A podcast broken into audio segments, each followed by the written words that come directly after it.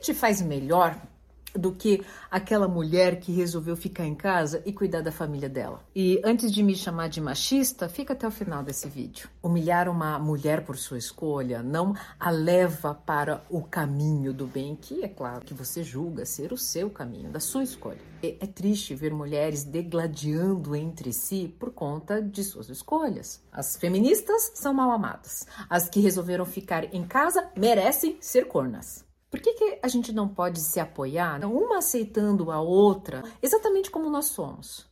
A gente fica doida quando a gente vê homem em irmandade, um acobertando o outro quando um trai o outro. Amigo fala assim: Não pode deixar que eu fique em silêncio. Enquanto isso, a gente canta a sororidade, mas desde que a, aquela mulher abra os olhos dela. Ou seja, eu ajudo, mas do meu jeito, dentro da minha verdade, da minha caixinha. Esse vídeo não é sobre defender a mulher que fica em casa ou a feminista.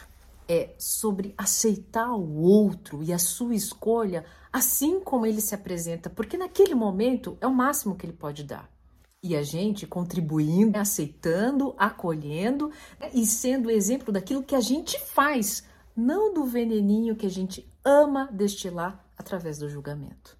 Afinal de contas, o julgamento, aquilo que incomoda no outro, está mal resolvido dentro de nós. Sendo assim,